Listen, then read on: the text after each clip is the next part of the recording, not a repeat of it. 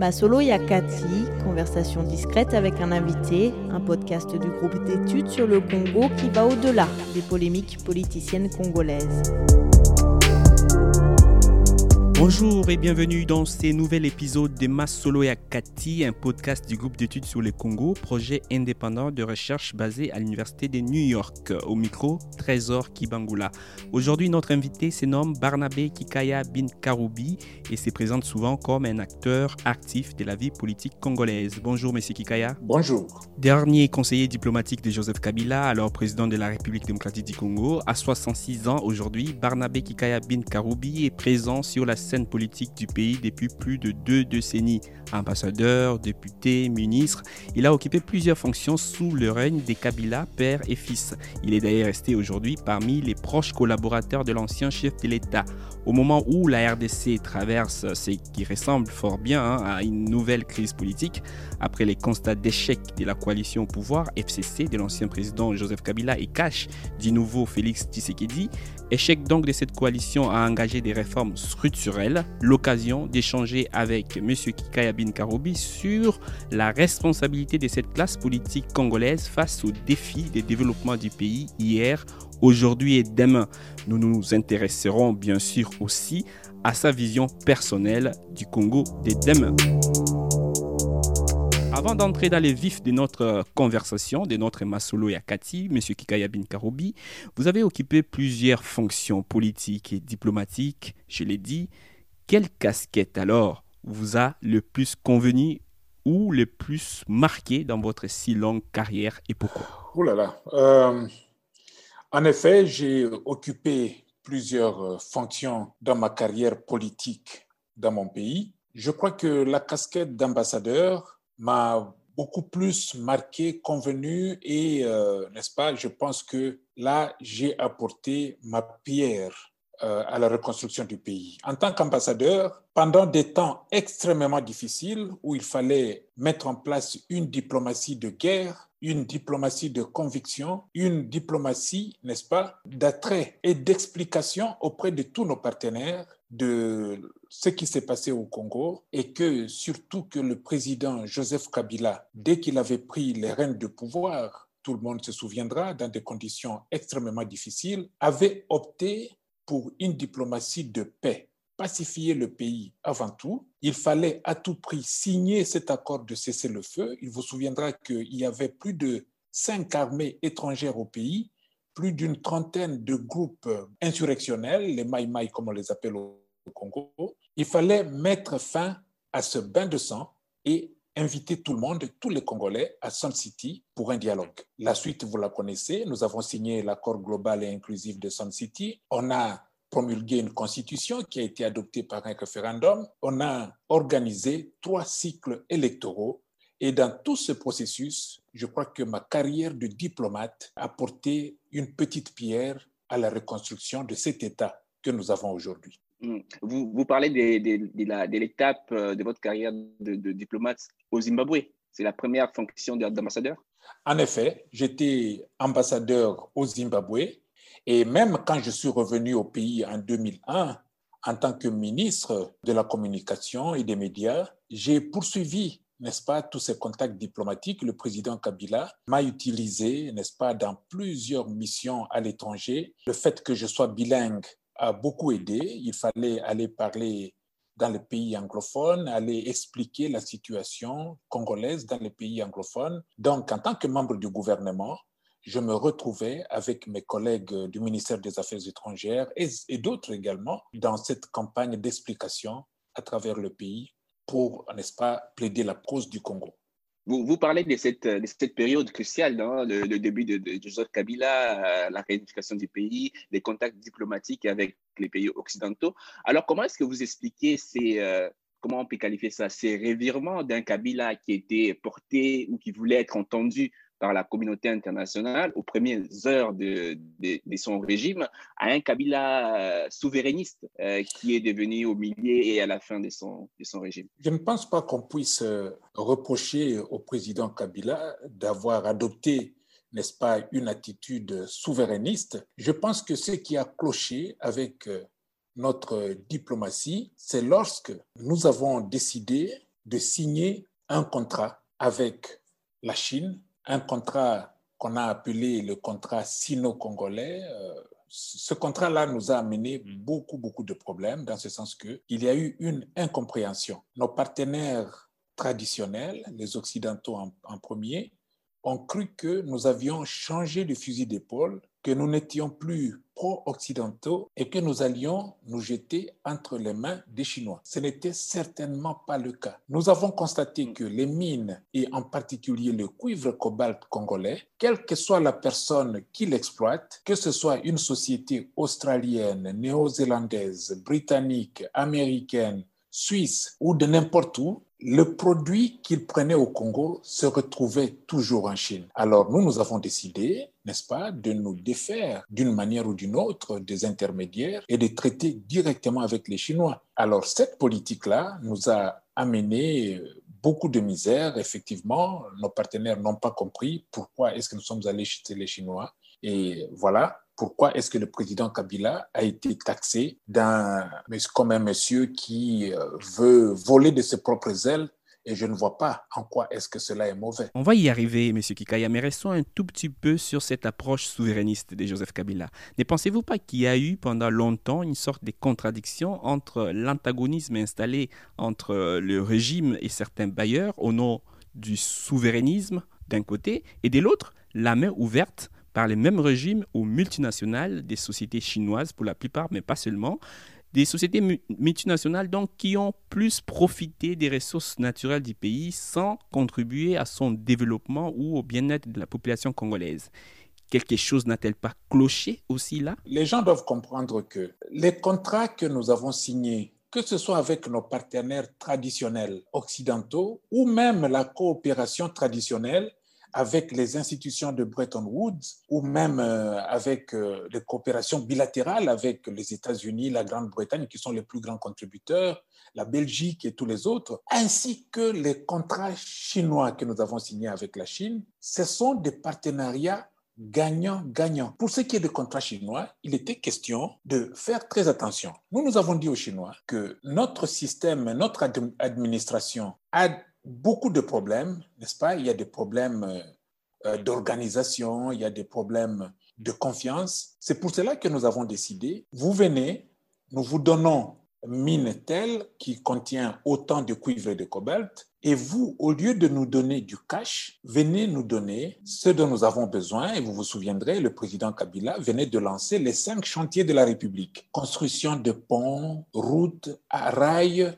ponts et chaussées, ports et aéroports et tout ça. C'est ce que nous avons demandé aux Chinois. Et les Chinois. ce qui n'a pas été fait, alors que les ah Chinois ont profité des ressources. Non, vous ne pouvez pas dire que ça n'a pas été fait. Pour la petite histoire, je vais vous dire que le président Félix, quand il est arrivé ici, il a lancé son programme de 100 jours. Il a voulu construire des sautes de moutons à Kinshasa. Le seul saute de mouton qui est fin prêt maintenant, c'est celui qui a été construit par les Chinois qui sont venus dans le cadre de contrats sino-congolais. Avec les Chinois, nous avons construit le pont Luange. Le pont Luange, c'est le pont qui se trouve là-bas au Kasaï, qui relie l'Est à l'Ouest du Congo. On a construit des aéroports. Si vous allez voir l'aéroport de Kindu, vous allez voir qu'il y a un bel petit aéroport qui est là présent. Donc, les choses continuent, se poursuivent. Oui, les choses concrètes. Par exemple, lorsque moi je suis à Goma et je vais aller à Butembo jusqu'à arriver à Kisangani, il n'y a plus de routes à, certains, à certains endroits sur les, les tronçons nationaux. C'est ça aussi les, problèmes. Oui. Le Congo est un sous-continent. Euh, ce n'est un secret pour personne. Et personne, le président Kabila, n'a jamais prétendu qu'il ferait, qu'il construirait toutes les routes du Congo en cinq ou en dix ans. Force est de constater que euh, mon Dieu, les camions faisaient deux semaines entre Matadi et Kinshasa. Aujourd'hui, ils parcourent cette distance en six heures de temps. Lorsque nous sommes arrivés ici dans la ville de Kinshasa, Kinshasa n'existait pas. Vers l'est, là-bas, le pont était coupé. Il y avait une érosion ici même dans la ville de Kinshasa qui coupait la ville en deux. Mais tout ça, ça a été fait. Vous arrivez à Kinshasa, le boulevard du 30 juin, la route qui mène vers l'aéroport, les travaux ont été faits. Ont été faits mais on ne peut pas prétendre tout terminer en cinq ans. Donc il y a continuité des affaires de l'État et nous espérons que les routes peuvent et doivent continuer à être construites. Quand je vais dans des grandes villes, même aux États-Unis d'Amérique, quand je prends des autoroutes, je trouve des gens en train de construire les routes jusqu'aujourd'hui. Donc c'est un travail qui se poursuit dans le temps qui doit se faire aussi longtemps que le Congo existera. D'accord, un travail peut-être qui pourrait être poursuivi par le successeur de Joseph Kabila et, et on, a, on a constaté que qu'il est soutenu, porté par les États-Unis d'Amérique, les mêmes États-Unis d'Amérique qui ont sanctionné plusieurs proches de, Joseph Kabila, avec un ambassadeur d'ailleurs à Kinshasa qui est très actif, qui montre euh, son soutien au nouveau président. Comment est-ce que vous, vous, vous voyez, euh, vous voyez cette situation? Il n'y a aucun mal. Le président Kabila comme vous avez dit, avait choisi le souverainisme et le patriotisme comme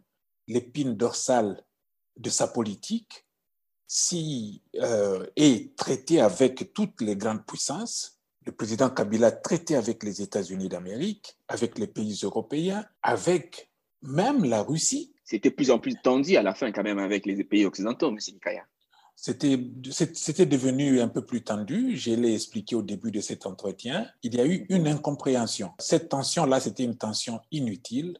Dieu merci, je crois qu'on a fini par être compris et que, mon Dieu, on ne peut plus se passer de certaines grandes puissances aujourd'hui et prétendre ne travailler qu'avec un seul côté. Le monde est devenu un grand village, nous dit-on.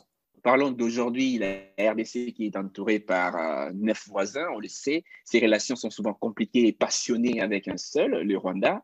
Même si on assiste aujourd'hui à un certain rapprochement entre euh, Kigali et Kinshasa, les pays tendent à se tourner plus vers euh, la communauté des États d'Afrique de l'Est, alors que à votre époque, sous Kabila, donc Joseph Kabila, les pays étaient plus pro-SADC.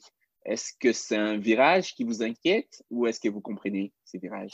Ah non, pas du tout, ça ne nous inquiète pas. En tout cas, dans la tête euh, des, des pro-kabilistes, s'il faut nous appeler ainsi, ça ne nous inquiète pas dans ce sens que le Congo étant le Congo, un pays aux dimensions continentales, nous appartenons à trois organisations régionales de fait, de par notre position géographique.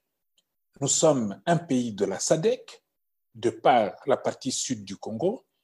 Nous sommes, nous faisons partie de la communauté des États de l'Afrique de l'Est, de par l'Est de notre pays, toute l'économie de toute la ceinture qui va de, euh, de l'Itourie jusque, euh, n'est-ce pas, dans est tournée vers l'Est. Et le centre ici, nous sommes un pays de la CEAC, la communauté des États d'Afrique centrale. Donc, les trois organisations régionales, le Congo est une partie prenante, sinon un acteur très important. Qu'on dise que l'accent est mis sur la SADC ou sur euh, l'Afrique de l'Est ou l'Afrique euh, centrale est immatériel et n'est pas si important. L'essentiel est que les populations qui sont à Goma, à Bukavu, à Beni, à Butembo et partout là-bas à l'Est, euh, il va sans dire qu'ils vont faire leur commerce et leurs activités économiques tourner vers l'est du continent africain. Et nous qui sommes ici à Kinshasa, la traversée euh, vers le Congo-Brazzaville, euh, la ville de Matadi et l'Angola et tout ça, vous voyez que les dimensions continentales du Congo font que notre pays appartienne à ces trois organisations régionales qui sont à l'est, au centre et au sud de notre continent et cela ne, nous gêne pas. Mais vous ne pensez pas que cela pourrait avoir des incidences économiques, voire sécuritaires dans la région? Je prends l'exemple des pays de la SADC qui ont envoyé des troupes dans le cadre de la brigade d'intervention des Nations Unies pour notamment combattre des rebelles qui étaient soutenus par certains voisins de l'Est. Euh, n'y aurait-il pas finalement une divergence d'intérêts entre ces deux blocs qui pourrait impacter négativement sur les intérêts du Congo? C'est là où nous, les fils du Congo, les fils et filles du Congo, nous avons un rôle à jouer un rôle très important dans ce sens que, étant courtisés de part et d'autre, nous devons savoir, euh, n'est-ce pas, comment gérer, gérer toutes ces ambitions des uns et des autres sur le Congo. S'il y a un pays qui envoie, s'il y a un pays ou un groupe de pays qui envoie des troupes au Congo, ce n'est pas pour nos beaux yeux. Il est clair qu'il y a toujours un intérêt, les pays euh, n'ayant pas d'amis, euh, c'est toujours des intérêts qui priment. C'est à nous de savoir gérer comment est-ce que nous allons traiter avec ces différents pays qui nous courtisent, que ce soit à l'est du continent, que ce soit au sud ou bien au centre? C'est une grande donne politique diplomatique que nous avons parce que tous nos pays voisins, souvent, déversent au Congo leurs problèmes. Tout le monde sait que le Congo jusqu'aujourd'hui, 20 ans après, que dis-je, plus de 20 ans après, continue à souffrir du génocide qui a eu lieu au Rwanda. Donc le problème rwandais de génocide a été déversé au Congo et le Congo en a souffert, a perdu des vies, même des ressources. Et cela va de soi que tous les autres pays voisins, souvent, déversent leurs problèmes chez nous. On parle aujourd'hui des Mbororo, des éleveurs Mbororo qui viennent du Soudan du Sud, les vaches qui sont de l'autre côté. L'herbe étant plus verte au Congo, traversent, les vaches ne connaissent pas euh, les frontières entre pays. Elles traversent, elles viennent et dérangeant la vie des paisibles citoyens congolais qui vivent à la frontière avec le Soudan du Sud. Tout ça, c'est à nous de savoir gérer en bilatéral ou en multilatéral comment est-ce que nous allons défendre les intérêts de la République démocratique du Congo. Où se trouvent euh, ces intérêts aujourd'hui? Parce que euh, les pays s'apprêtent à prendre la présidence de, l'Union africaine. Ce n'est pas arrivé depuis très longtemps.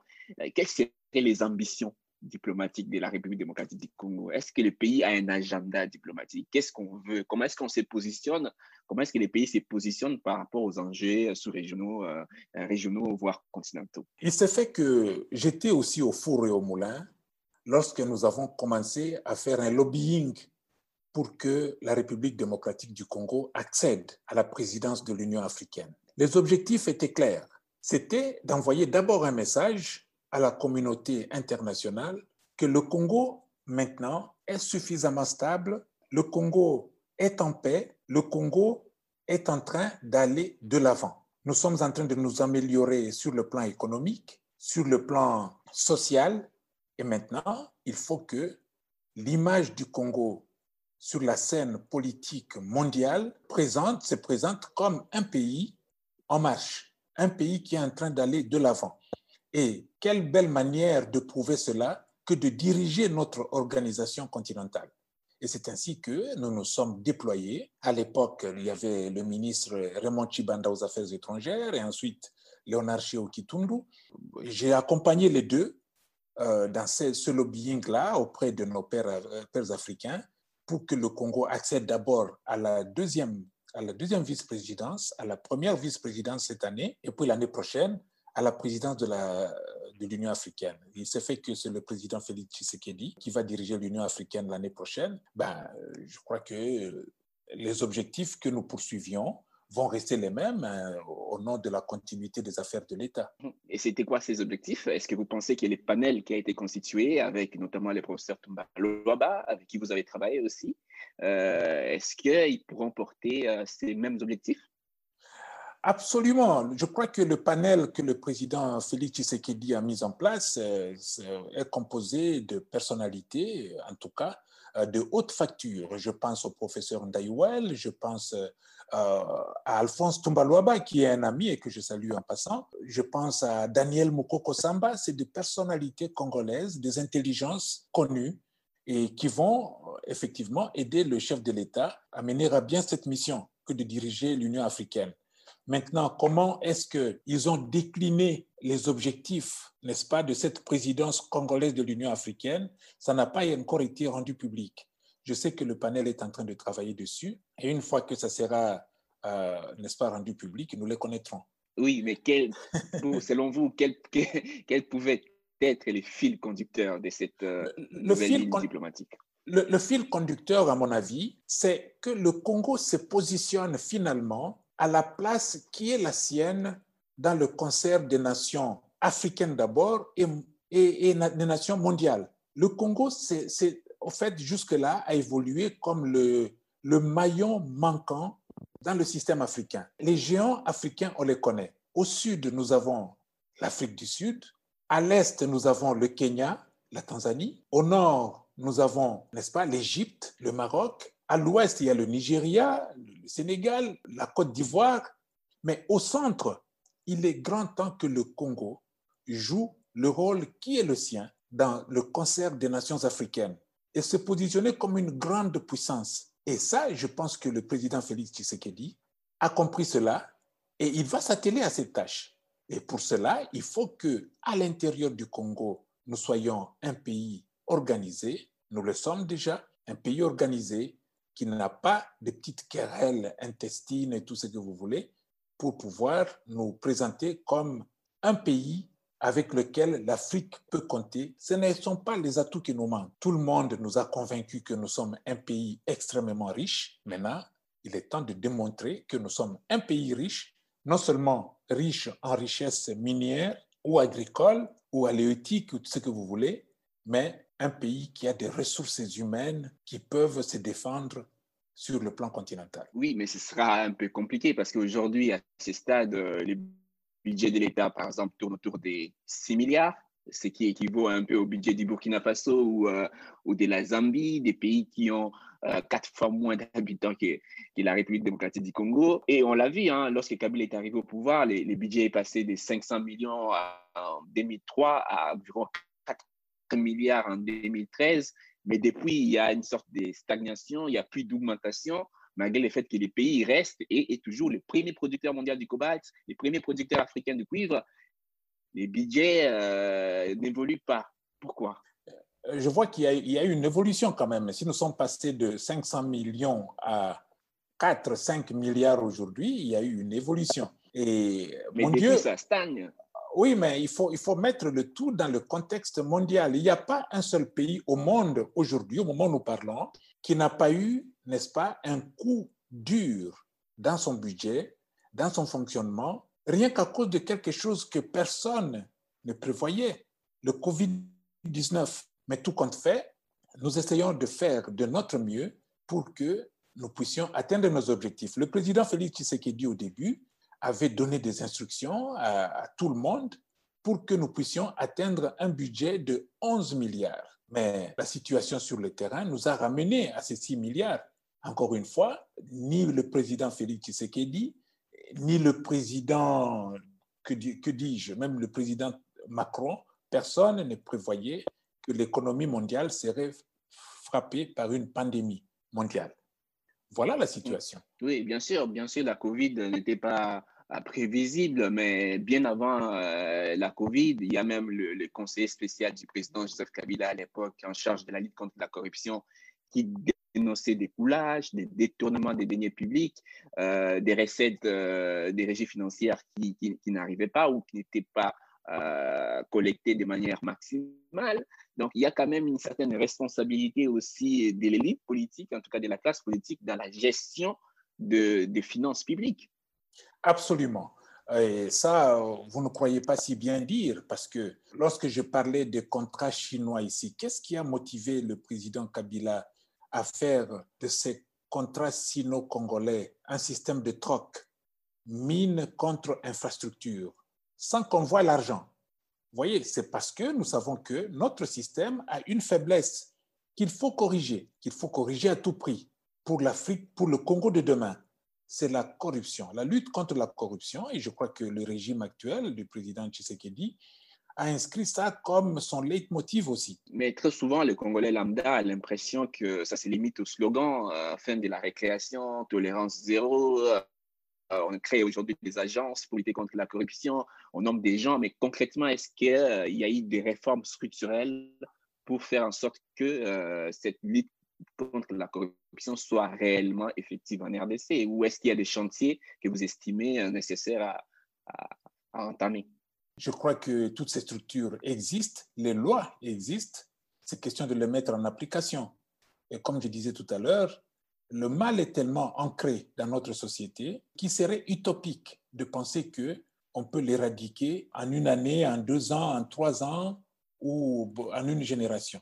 C'est toute une, il y a tout un système d'éducation qu'il faut accompagner. Il faut accompagner ces lois par une éducation, par, euh, n'est-ce pas, des, arrestations. Et comme vous avez dit, euh, tolérance zéro. Lorsque tout cela sera mis en application de manière systématique, je crois que nous allons commencer à avoir un début de solution. Mais comment ça va être mis en application si, euh, si les deals politiques ça mêle parce qu'on a vu euh, le président une fois dire qu'il ne va pas fouiner dans les passés et on a dit que dans un accord politique euh, encore tenu secret, euh, la justice congolaise n'avait pas aujourd'hui les droits ou la possibilité d'aller fouiner dans les passés, d'aller voir ce qui s'est passé avant. Si les politiques empêchent à la justice de faire le travail parce qu'il y a des accords politiques, on ne va pas s'en sortir. Je ne pense pas que les accords politiques empêchent la justice de faire son travail. Alors, pas du tout. Ce qu'il faut savoir, c'est que nous sommes un pays post-conflit. Il faut savoir faire l'équilibre, n'est-ce pas, entre la paix et une marche en avant et la possibilité de replonger dans le désordre du passé. Je crois que c'est devant ce nœud gordien que se retrouvent les, les décideurs. Je crois que pour le moment, tout le monde, que ce soit le président Kabila ou le président Félix Tshisekedi, ont décidé plutôt d'opter pour la paix au lieu de prendre des décisions qui risquent de nous replonger dans les turbulences du passé. Cette décision de ne pas fouiner dans le passé, je crois que les gens l'ont mal comprise aussi. Le président, j'essaie d'interpréter sa pensée, ce que le président Félix voulait dire, c'est que nous n'allons pas nous engager dans une chasse aux sorcières. Vous savez, quand on gère un pays comme le Congo, avec plus de 450 groupes ethniques, et vous arrivez au pouvoir et vous vous lancez dans une chasse aux sorcières, pour quelque raison que ce soit, vous vous exposez à des problèmes que vous ne saurez pas résoudre. Alors, maintenant, le petit peuple, vous dites que le petit peuple pense que tolérance zéro, lutte contre la corruption reste des slogans.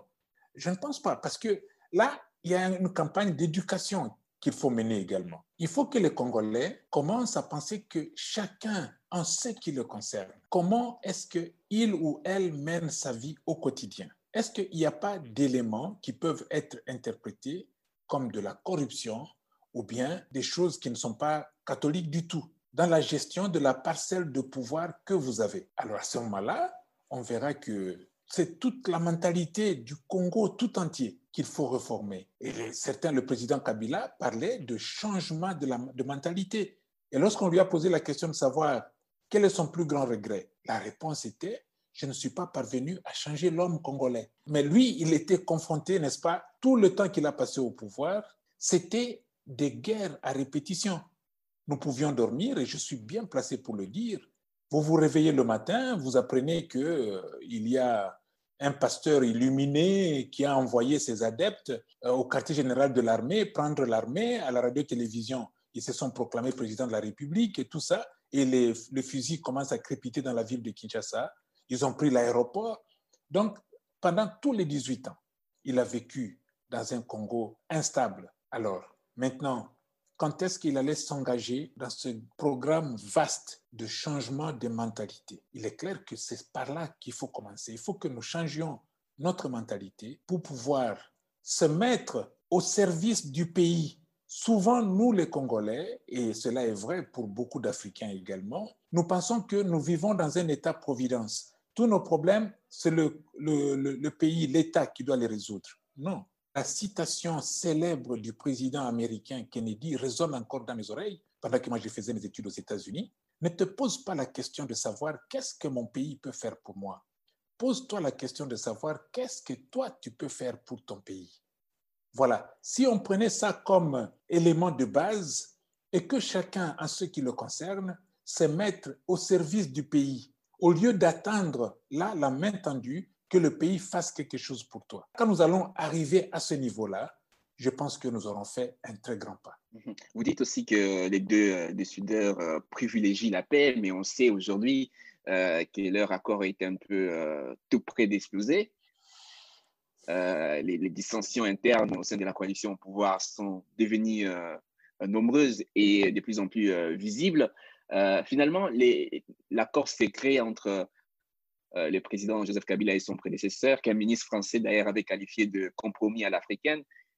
Et, ces compromis à l'africaine ne s'est finalement pas révélé euh, porteur des germes des conflits au sein de l'État qui risquent d'aimer encore de replonger les pays dans les chaos Pour comprendre l'accord qui avait été signé quelques n'est-ce pas, quelques heures avant la passation de pouvoir entre euh, le président Kabila et le président Tshisekedi, il faut se mettre dans le contexte. La situation était extrêmement tendue à Kinshasa et à travers le pays. Il fallait désamorcer cette, tension. Et cet accord a contribué à cela. Et c'est ainsi que, au lieu d'opter pour une cohabitation qui n'allait faire que exacerber la tension, les deux leaders, Félix Tshisekedi et Joseph Kabila, ont opté pour une coalition. Et c'est cette coalition-là que nous vivons jusqu'aujourd'hui. Je comprends que il y a des petits problèmes, mais moi je qualifie ces problèmes des problèmes de croissance. C'est vrai que aujourd'hui le président est en plein dans des concertations, il consulte les gens. Je prie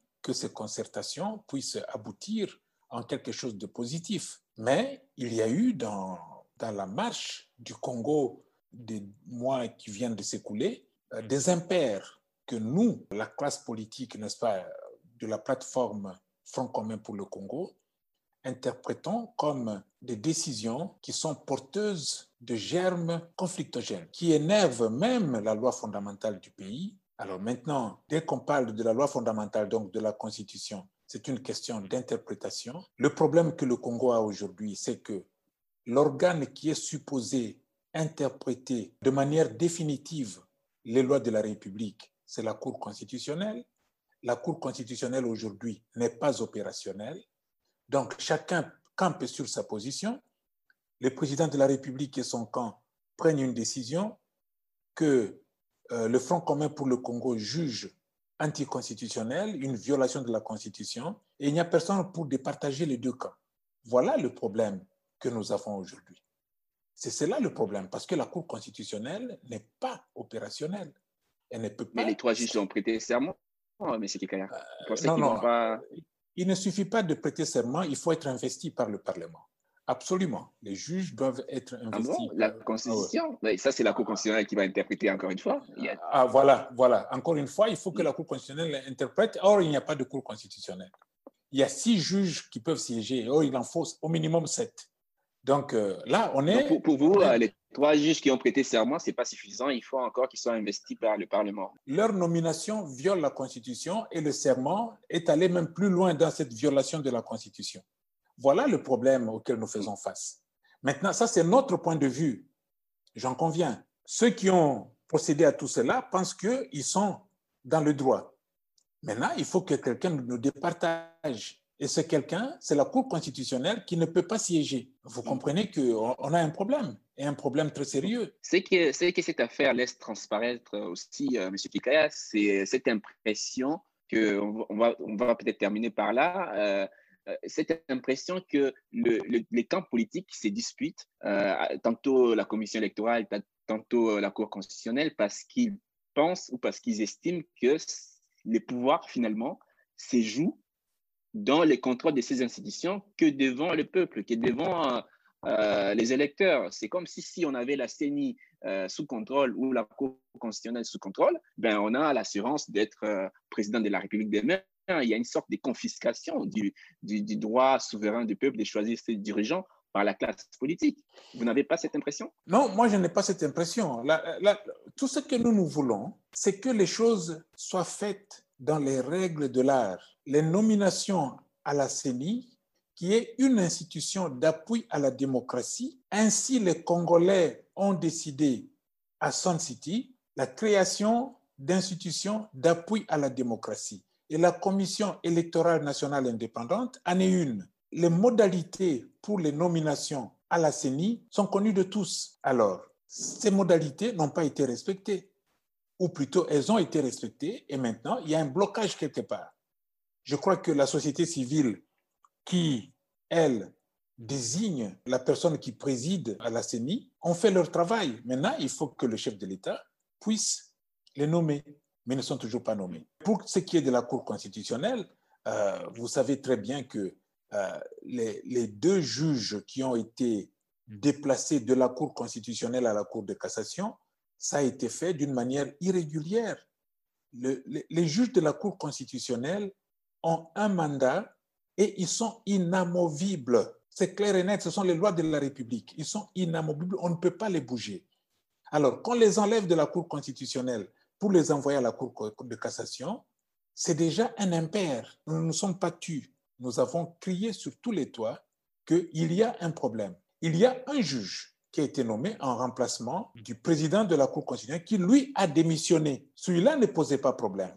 Et nous avons même dit que le juge qui vient en remplacement du juge qui a démissionné prête serment. Les autres, il faut revoir la décision. La décision est problématique. Mais on n'a pas voulu nous écouter.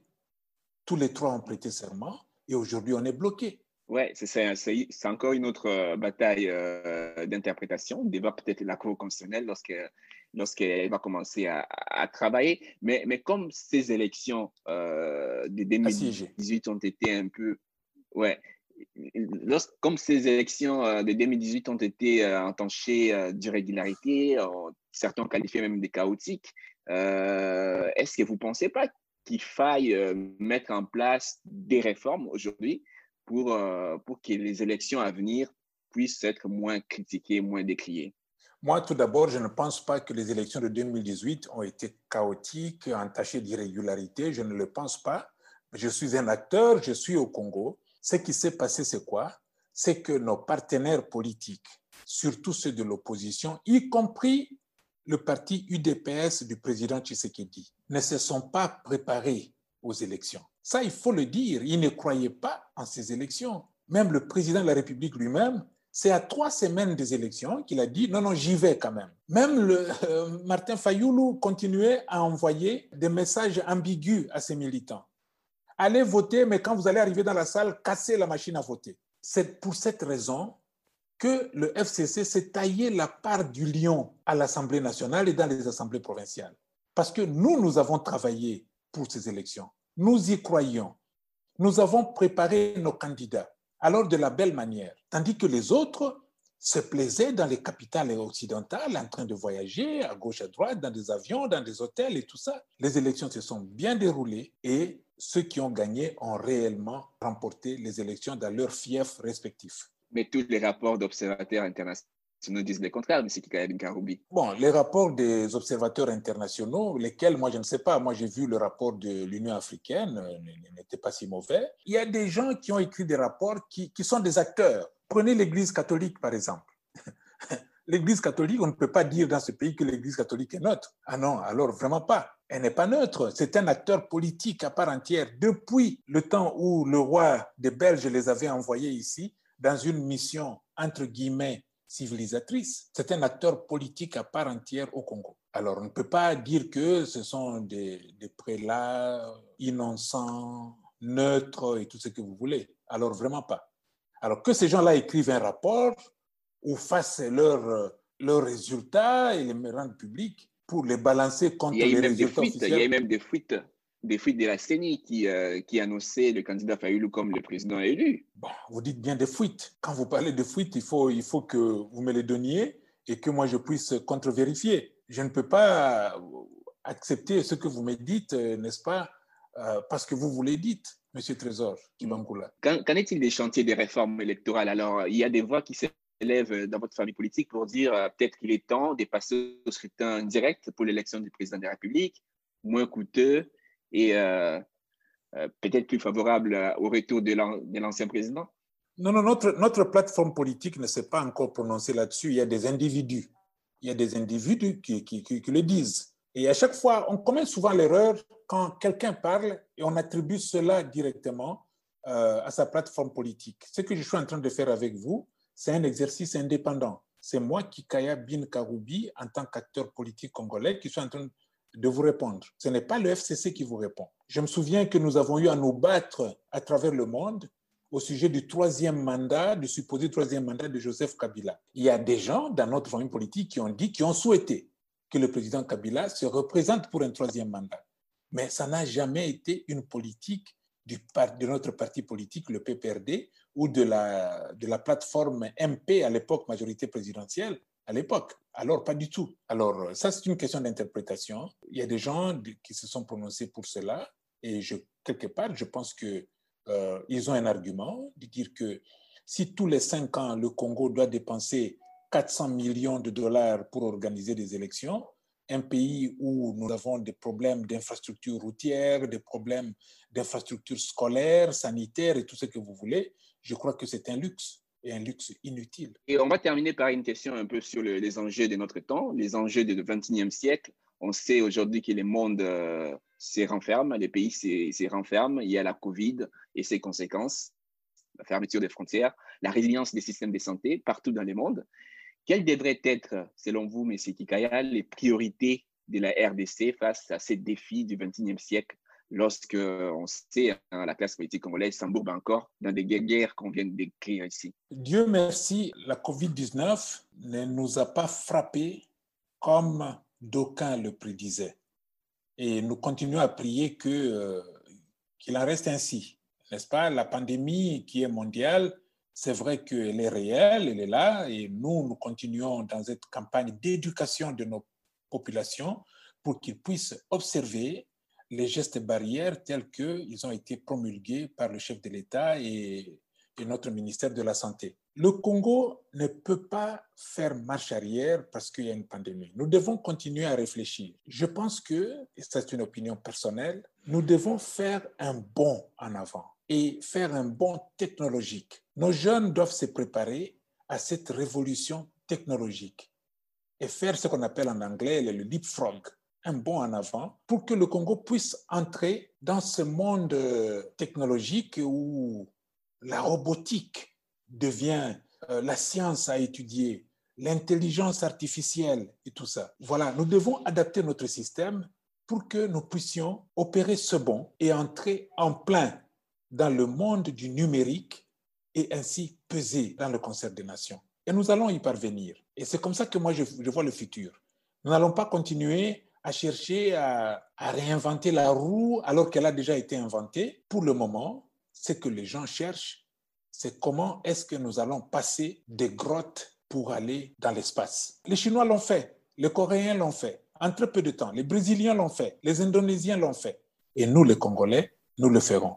Parce que les atouts sont là, les ressources humaines sont là, les ressources économiques sont là, et nous y parviendrons. Oui, mais avant d'aller dans l'espace, il faut déjà satisfaire les besoins primaires de la population congolaise, accès à l'eau, à l'électricité, renforcer les systèmes de santé qui manquent aujourd'hui des respirateurs par exemple, construire des routes pour relier des villes. Cela va de soi. Vous parlez des respirateurs, vous pensez effectivement à la COVID-19. C'est vrai, les gens ont reproché le régime Kabila, le pays n'a pas de respirateurs. Un, personne ne prévoyait la COVID-19. Et de deux, les priorités sanitaires du Congo, c'est d'abord la lutte contre la malaria, la lutte contre la tuberculose, la lutte contre la mortalité infantile. Il y a des priorités sanitaires au Congo qui font que le pays, avant d'aller acheter des respirateurs, doit d'abord résoudre des problèmes de moustiques ici à Kinshasa, le problème de la mouche tsetse à l'intérieur du pays, la maladie du sommeil et tout ça, qui font que, effectivement, l'espérance de vie au Congo est de 47 ans.